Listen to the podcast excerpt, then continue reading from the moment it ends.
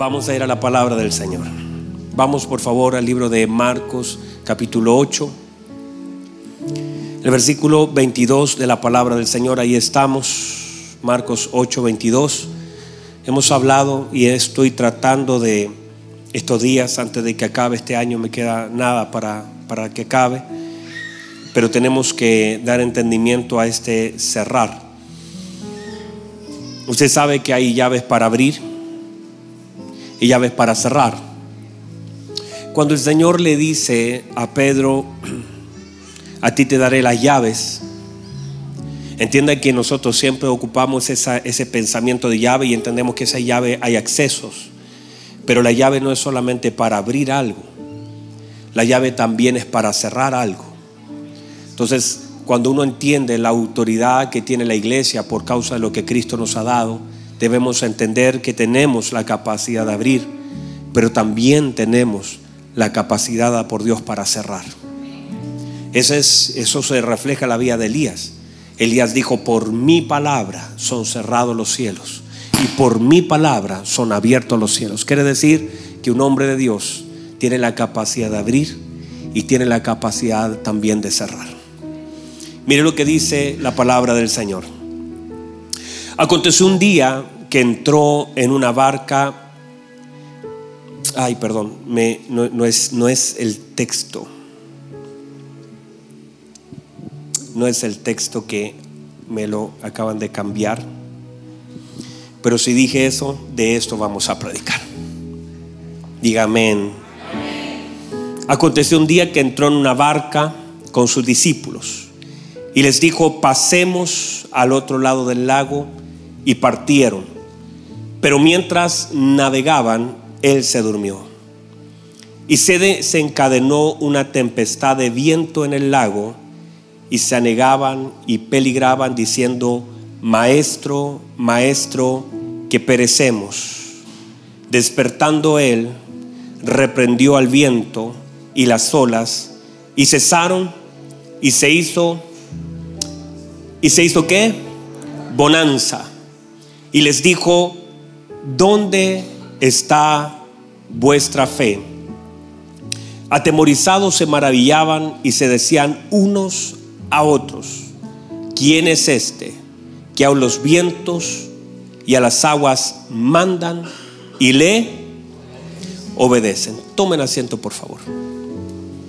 Ese texto no estaba ni, ni cerquita de lo que tenía, pero estaba abierto allí. Y usted no tiene la culpa, yo tengo la culpa porque lo anoté mal en la transcripción. Pero igual, culpelo a él cualquier cosa. Pero yo creo en la intencionalidad de Dios. Ah, dígame amén. Yo creo en la intencionalidad de Dios. Estamos recién diciendo, Él no pierde el control. Y creo que hay cosas que se comienzan a mover bajo el control de Dios bajo la intención de Dios. Dígame amén a eso.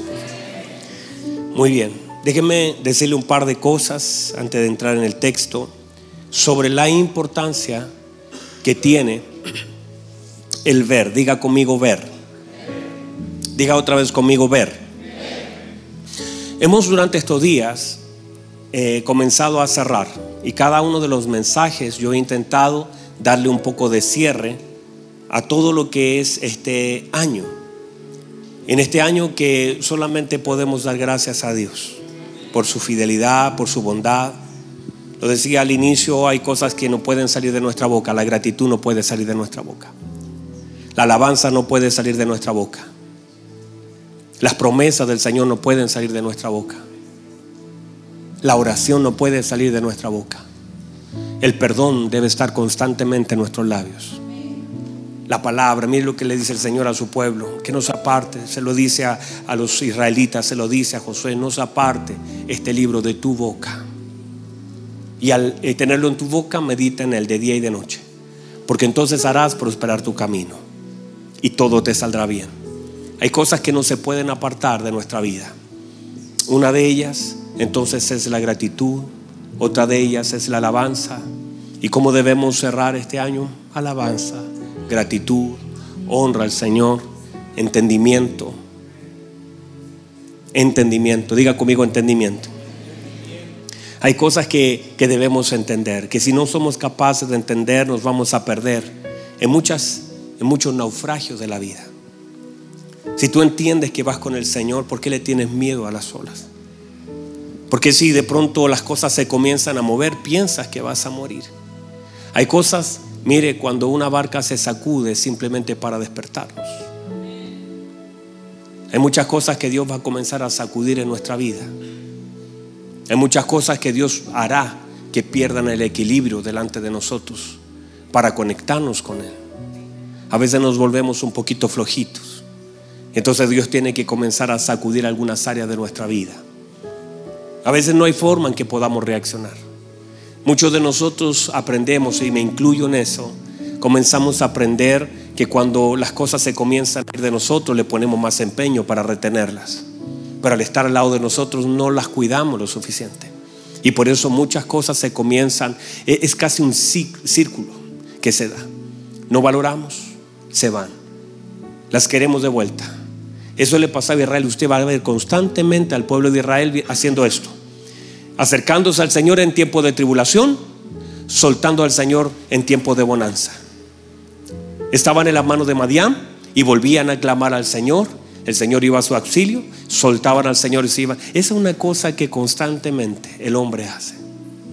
Y una de las cosas que debemos lograr durante este 2020 es la estabilidad. El, el, hecho de no soltar la gratitud. El hecho de no soltar lo que voy a hacer. ¿Sabe cuánta gente se inscribe en algo y nunca lo termina? ¿Cuánta gente dice, este año será el mío? Y es más, nosotros hacemos más promesas el 31 de diciembre. Promesas que nunca cumplimos.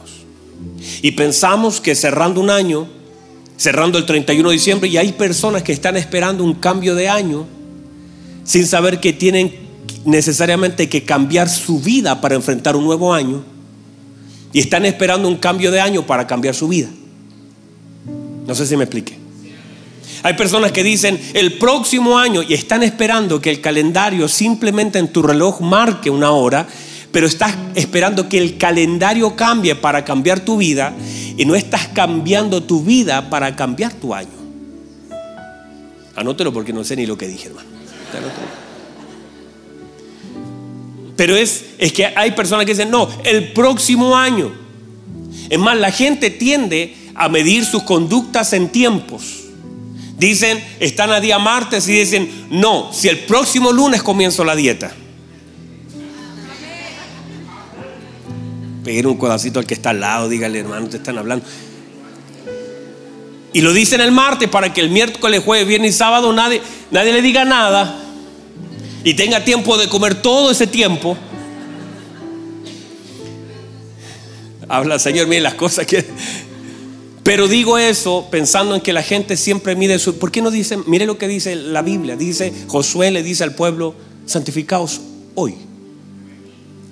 Porque mañana Dios hará maravillas en medio de vosotros. La gente está diciendo el próximo año. La gente asume que el cambio de año es cambio de vida y eso no es así. El cambio de vida puede cambiar tu año, pero el cambio de año nunca cambiará tu vida diga, diga algo, muevas. ¿Qué, ¿Qué va a cambiar el 31 de diciembre? En usted nada, ¿verdad? Digo, el nombre es muchas cosas. Pero digo, ¿qué sentido tiene que cambie? Eh, va, eh, el único que usted ahora va a firmar cheque con 2020, no más que eso. No más que eso. Entonces, lo importante no es cambiar de año, sino es cambiar de vida. Porque si no va a seguir viviendo la... De hecho, la deuda del año 2019 va a cruzar con usted. ¿Verdad? El problema del 2019 también se va a dar un salto con usted. Pero si usted entrega su vida al Señor, ah, pastor, yo ya pasé adelante. No, no, no, no. Si usted se rinde al Señor, si usted renuncia a muchas cosas en su vida, y yo también, si busco al Señor con todo mi corazón, hay cosas que ya no me van a seguir. Y es más, no tengo que esperar tres o cuatro días más. Hoy. Hoy yo digo, se acabó. No más. Ya no más. Saco el orgullo, saco la altivez, saco el rencor en el nombre de Jesús y me meto en Cristo. Y la Biblia dice, si alguien está en Cristo, no, dice si alguien está el 31 de diciembre a las 00, no, dice, si alguno está en Cristo, nueva criatura es. Las cosas viejas pasaron y aquí todas son hechas nuevas. Lo que no puede hacer el año lo hace Cristo. Pero ahí debo operar. Entonces una de las cosas que comencé a hablar durante este, este periodo de tiempo fue la necesidad de poder aprender a ver. Diga conmigo, ver. La capacidad de ver. Podemos ver las mismas cosas e interpretar cosas completamente diferentes. Hay un ciego en la escritura que hace un par de semanas lo comenzamos a hablar de él. Un ciego que es traído al Señor. Pero el Señor comienza a tocar cada uno de sus sentidos. El Señor, la Biblia dice que lo toma de la mano lo saca de la ciudad y luego de sacarlo de la ciudad, dice que pone sus manos en sus ojos. Y después de poner sus manos en sus ojos, le toca sus oídos y le dice, ¿qué es lo que ves? Luego de eso, de preguntarle, ¿qué es lo que ves? Él habla. Y luego después de hablar, entonces recién puede ver. Note por favor, cómo el Señor opera en ciertos niveles importantes de nuestra vida. Porque no somos capaces de ver sin primero que seamos capaces de oír.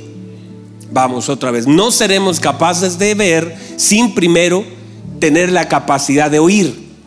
Porque la fe, vamos otra vez, porque la fe, el Señor le dice a los hombres ahí en la barca, le dice, ¿Por qué estás amedrentado? ¿Por qué están amedrentados? ¿No tienen fe? Porque la fe viene por qué? Pero no puede, míreme, no puede, no puedo ver sin primero tener la capacidad de oír. Lo primero que hace la palabra del Señor es que toca mis oídos y luego la palabra tiene que tocar mi boca y al tocar mi boca recién puede tocar mis ojos. Ahí no, otra vez. La fe viene por la fe viene por el oír la palabra del Señor. Una vez que la fe toca mis oídos, ahora la palabra tiene que tocar mi boca. Y una vez que la palabra toca mi boca, ahora recién mis ojos pueden ser testigos de aquello que tocó mi oído y de aquella palabra que tocó mi boca. Y ahora que la palabra tocó mi boca, que salió como un proceso de aquello que entró, recién mis ojos pueden ver. No sé si, no sé si lo pudo entender. La, la fe viene por el oír. No puedo ver sin antes que la palabra que el Señor depositó, porque Dios deposita una palabra en mis oídos. Dios deposita una palabra en mis oídos. Pero esa palabra tiene que entrar en buena tierra. Porque si la palabra, míreme, no entra en buena tierra, nunca mis ojos podrán ver el fruto de aquella semilla. Pero si la palabra cae en buena tierra, no caen espinos, no, no se las comen las aves, no, no, no, no, no, en el camino no, sino que entra en buena tierra. ¿Y cómo entra la palabra? Entra por el oír, entra en buena tierra. Ahora, lo que tengo que hacer es que tengo que hablar la palabra, tengo que orar la palabra para luego poder ver el fruto de la semilla que ha sido sembrada en este lugar llamado oír. Y si esto sucede, entonces luego por eso uno de los niveles más altos que tenemos es el ver. Dígame. Una, uno de los, el, el sentido más alto es el ver. De hecho, revelación no es sacarte el tapón de los oídos. Revelación es sacarte el velo de los ojos. Y se cierra Apocalipsis. Apocalipsis es revelación, sacándonos el velo. ¿Por qué? Porque, porque los discípulos escucharon, escúcheme bien, escucharon acerca de las moradas celestiales. Los discípulos saben por medio de Cristo que van a ir a un lugar hermosísimo. Pero Juan no lo escuchó solamente. ¿Qué le pasó a Juan? Juan tuvo la capacidad de verlo. Ah, no sé si alguien me está entendiendo. Juan tuvo la capacidad de ver cosas que nadie más tuvo la capacidad de ver. Por eso es, está en un nivel mucho más alto, porque a él se le corrió el velo. Los demás habían oído, pero ahora Juan tiene la capacidad de ver y dice, y vi yo Juan, y vi yo Juan, no dice no escuchó, y vi yo Juan la santa ciudad, y vi millones y millones, y el que ve tiene la capacidad de interpretar. Por eso una de las tareas más importantes de este año que se nos aproxima es que ahora la palabra que ha tocado nuestros oídos, porque aquí yo les predico a todos, pero no todos tienen la capacidad de ver, porque la semilla en el proceso en muchos casos se muere. Porque aunque todos escuchan la palabra, el proceso en el corazón es completamente diferente. Hay algunos que mientras predico estarán durmiendo. Dígame. Hay otros que estarán chateando. Pobre que ve alguno aquí Otros estarán diciendo, ay, bueno, qué, qué, buena la palabra, qué hermoso. Hay gente que, que, te aplaude una palabra, pero no, no es aplaudir algo, no es, no es decirle amén a alguna cosa, sino que es entender y que esa semilla que, que entra por tu oído produzca algo en tu corazón y cuando salga de tu boca no salga como una repetición de aquello que alguien te dice que digas, sino que salga como una confesión de algo que crees. Que es muy diferente. Yo puedo repetir algo que alguien, hermano, diga, lo creo, y usted se lo creo. Usted, a usted le puede decir, hermano, diga, lo tengo, usted se lo tengo. Pero eso es una repetición sin sentido si en realidad no está procesado el creer. Esa convicción que dice mi hermana, que me está ayudando aquí. Gracias, hermano. Justo esa palabra lo necesitaba. Esa convicción que es necesaria.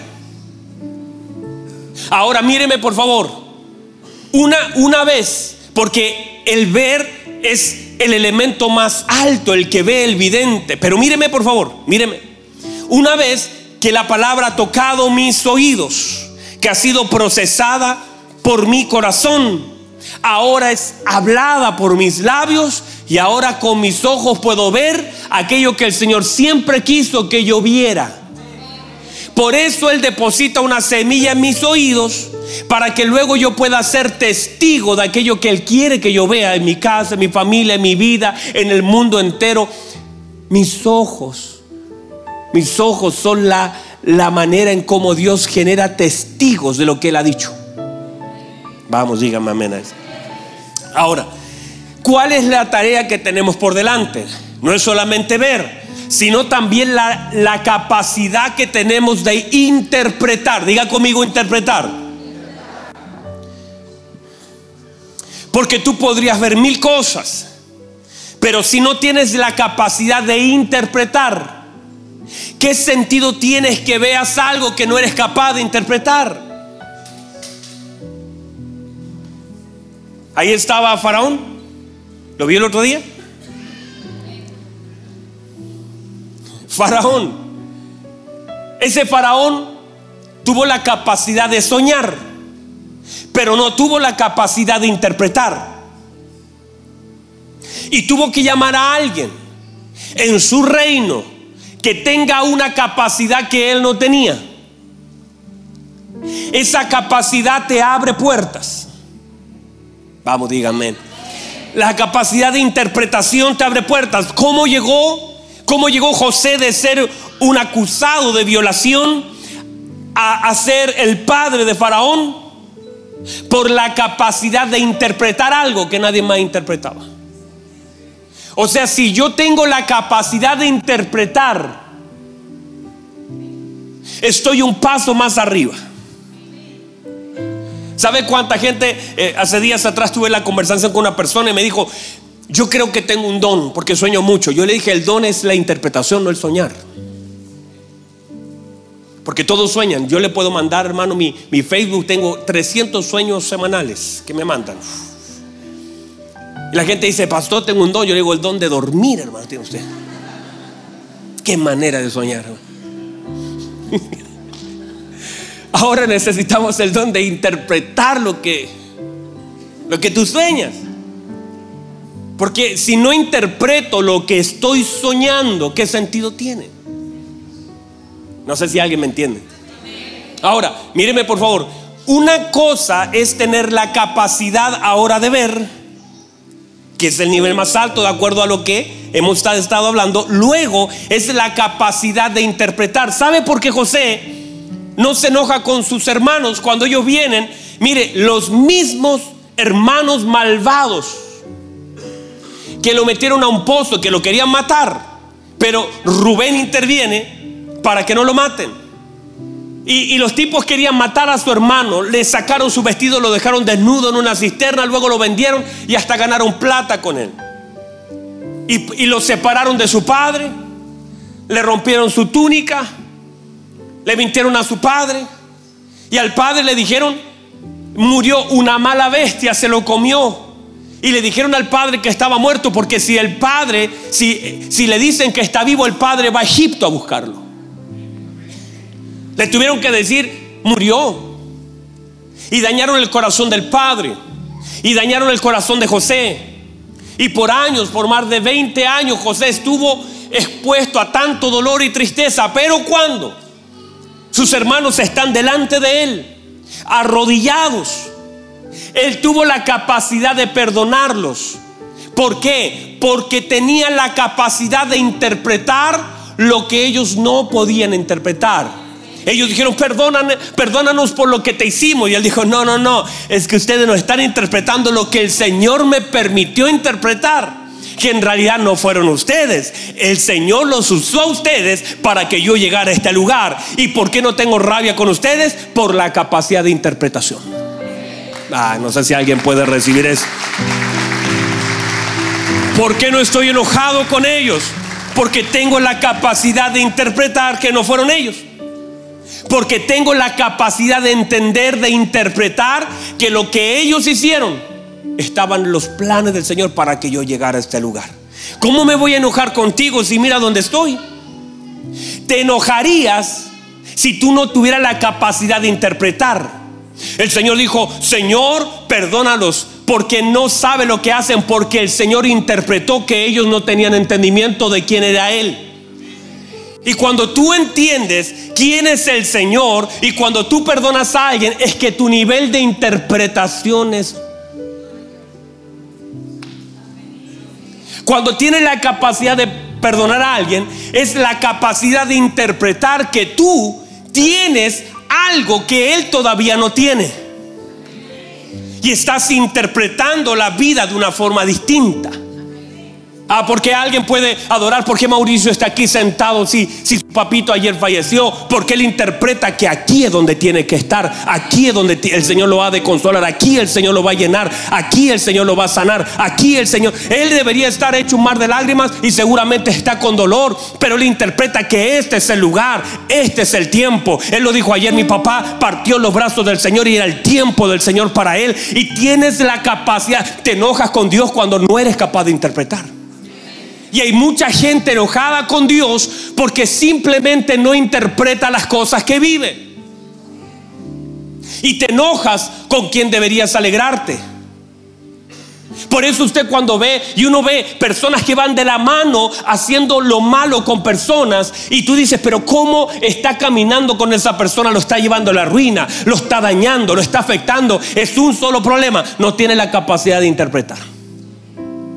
Pero cuando una persona comienza a interpretar, ya aunque parezca malo, tú interpretas.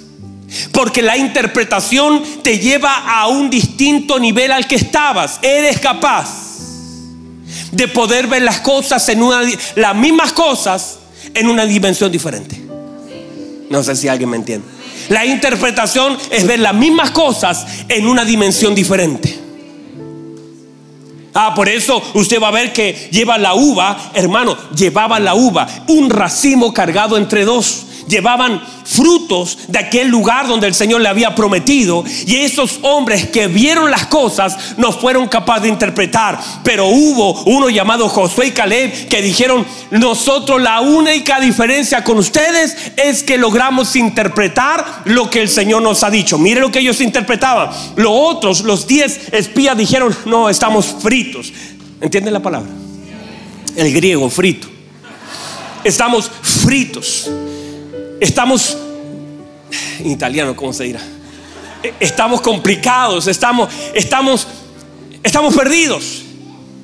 Mire lo que dicen los diez. Ellos son más grandes que nosotros y a nosotros nos ven como langostas. Eso es lo que ellos decían. Pero Josué y Caleb decían, ay, qué bueno que son grandes. Eso quiere decir que sus casas son grandes. Eso quiere decir que sus camas son grandes. Eso quiere decir que sus labrados son grandes. Quiere decir que todo lo que Dios nos va a dar, ellos tenían la capacidad de interpretar no sé si alguien lo puede recibir. Estaban viendo lo mismo en una esfera completamente diferente. Y cuando tú comienzas a ver las mismas cosas que otros ven, hay gente que dice, ay, qué tremendo, viene una crisis. Y usted dice, gloria al Señor en medio de esta crisis. Estoy escuchando lo mismo, estoy viendo lo mismo, pero estoy interpretando las cosas de una manera diferente porque la interpretación te lleva a ver lo mismo en una esfera completamente distinta. Y eso es, allá vamos. Ahora, que eres capaz de interpretar las cosas, tienes que aprender a administrar las cosas que interpretas. Vamos otra vez. Tienes que ser capaz de administrar lo que eres capaz de interpretar. Por eso a José se le dijo.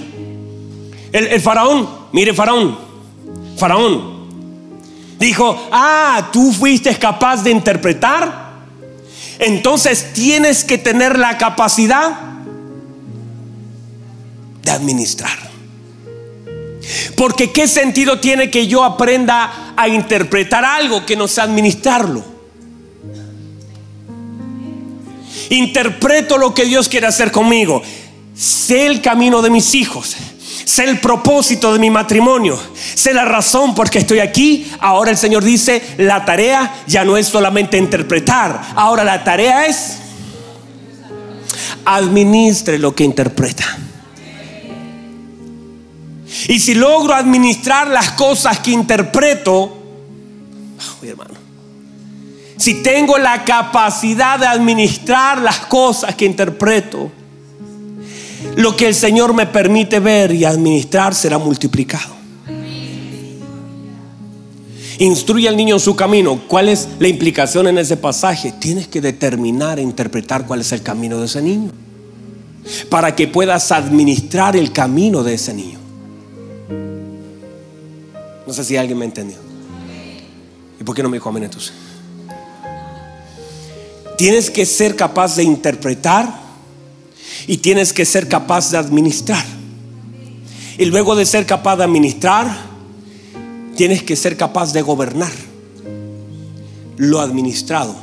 Y no lo que administra te gobierna a ti. Uh, reciba eso. Vamos, reciba la palabra. Soy capaz de interpretar. Soy capaz de administrar. Soy capaz de Claro, porque hay cosas que el Señor te da a ti y que las hasta las si no las administra bien, comienzan a ejercer gobierno sobre tu vida. Por ejemplo, tu trabajo. Si tú no no gobiernas el tiempo, el tiempo te gobierna a ti. Y se nos acaba de terminar el gobierno del tiempo pero lo puedes recibir. O sea, si tú no eres capaz de gobernar lo que administras, lo que administras, entonces te gobernará a ti. José, José está administrando las riquezas de Faraón. Pero si José no tiene la capacidad de gobernar lo que administra, lo que administra lo terminará gobernando a él. Y hay un montón de personas que están gobernando, por ejemplo, un trabajo o el dinero. Si tú no gobiernas el dinero, el gobierno te terminará gobernando a ti. Si tú no administras el tiempo, dirás siempre, es que no tengo tiempo, no tengo tiempo, porque el tiempo te gobierna a ti, el tiempo marca todo en tu vida. Pero nosotros somos administradores y gobernamos ese tiempo que el Señor nos ha dado.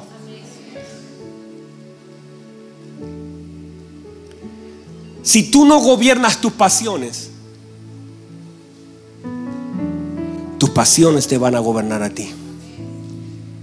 Y ellas dirán qué, cómo, cuándo, dónde, cómo reaccionas, pasiones juveniles, pasiones sexuales, todo el carácter, todas las cosas que pueden gobernar. Por eso una de las primeras tareas de, de Dios para el hombre fue gobierne. Porque todo lo que no gobernamos nos va a gobernar a nosotros. Nosotros tenemos a Cristo nuestro Señor. Él es el Señor.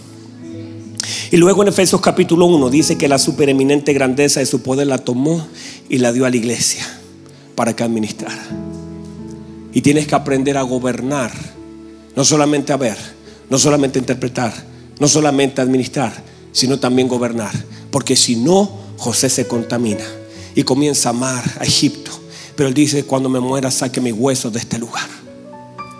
Porque aunque José entró en Egipto, Egipto nunca entró en José. Y eso es lo más importante. Nosotros fuimos enviados al mundo, pero el mundo nunca puede estar en el corazón de un hijo de Dios. El Señor lo dijo así. El que ama al mundo se constituye enemigo de Dios. No améis al mundo ni las cosas que están en él. Porque el que ama al mundo se constituye enemigo. Dios nos puso en el mundo. Nosotros en el mundo y no el mundo. Póngase en pie, por favor. ¿Puede recibir la palabra? No sé si la puede recibir de verdad. Ah, reciba eso. Cierre sus ojitos, por favor. Ya estamos en hora. Cierre sus ojitos, por favor. Mientras predicaba yo y todavía está el ambiente lleno de la unción, de la gracia del Señor. Yo sé que usted lo puede sentir. Porque esto no es, mire los discípulos estaban ahí en la barca moviéndose para todos lados. Y lo que sucede no puede gobernar lo que yo digo. Lo que está pasando no puede atentar contra mi fe. Las cosas que se están moviendo no pueden gobernar mis palabras. Voy con Cristo. Estoy en este barco con Cristo. Cristo va conmigo.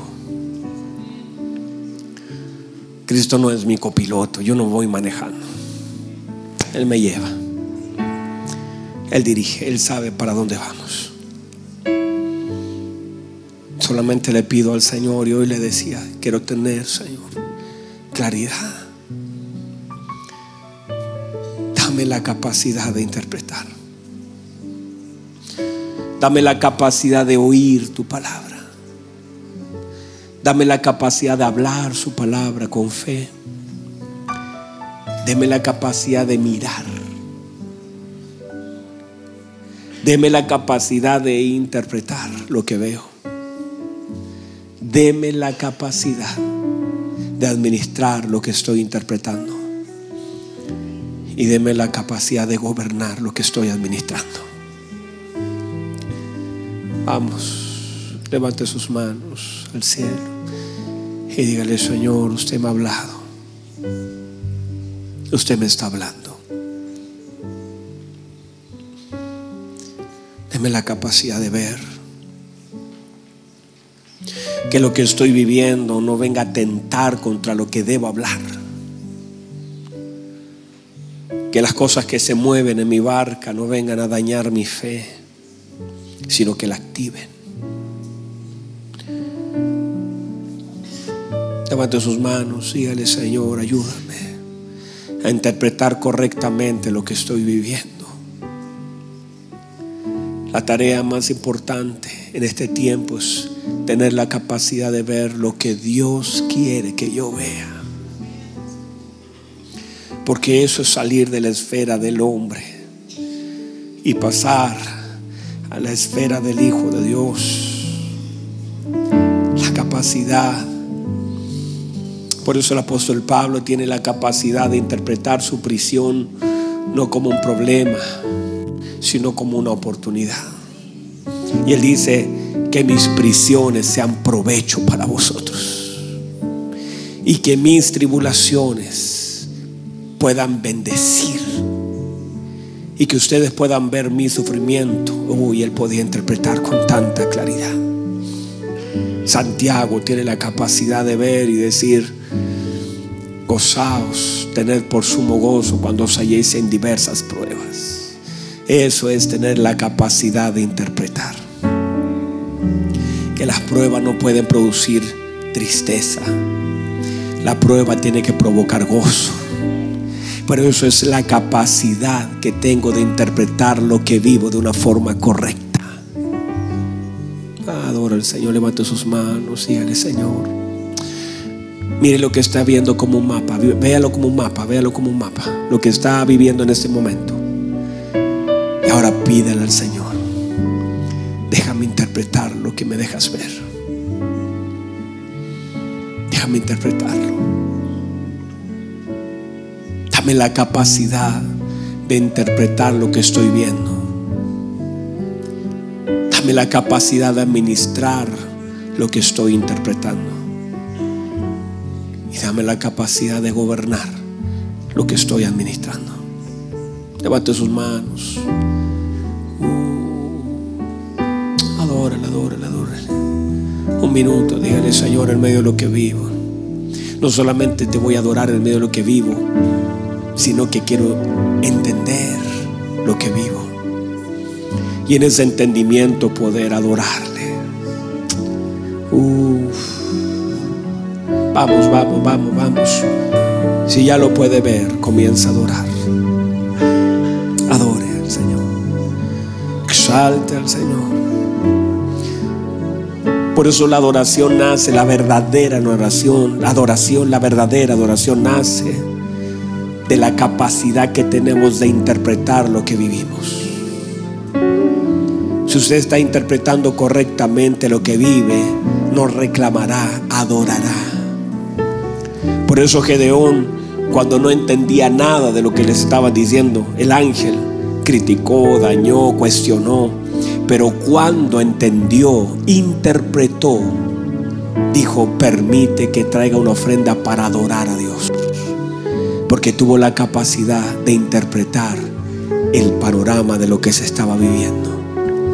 Cada vez que tú, ah, por eso Pablo y Silas, tuvieron la capacidad de interpretar lo que estaba pasando en esa cárcel. Y en la medida que interpretaban, pudieron comenzar a adorar si eres capaz de interpretar lo que estás viviendo, comienza a adorar al Señor. Levanta la adoración con tus palabras. David interpretó lo que estaba sucediendo, Mical no. Mical vio con sus ojos algo y dijo, esto, esto, no, esto no honra al rey. Pero David interpretó bien, estoy trayendo la presencia de Dios de regreso al palacio, a casa, a Jerusalén estoy trayendo, estoy interpretando correctamente. Y eso lo hizo danzar, eso lo hizo saltar con todas sus fuerzas. Porque si estás interpretando bien, no verás el problema como una dificultad, lo verás como una oportunidad. Y le vas a adorar a Dios y dices, esta es una oportunidad para que Cristo sea glorificado. A través de mis cárceles, a través de la enfermedad, a través de la salud, a través de la pobreza, a través de la riqueza, Cristo sea glorificado. Vamos, levante sus manos. Uf, hay una hermosa presencia del Espíritu Santo de Dios aquí. Vamos, vamos, vamos, vamos. Levante su mano, diga.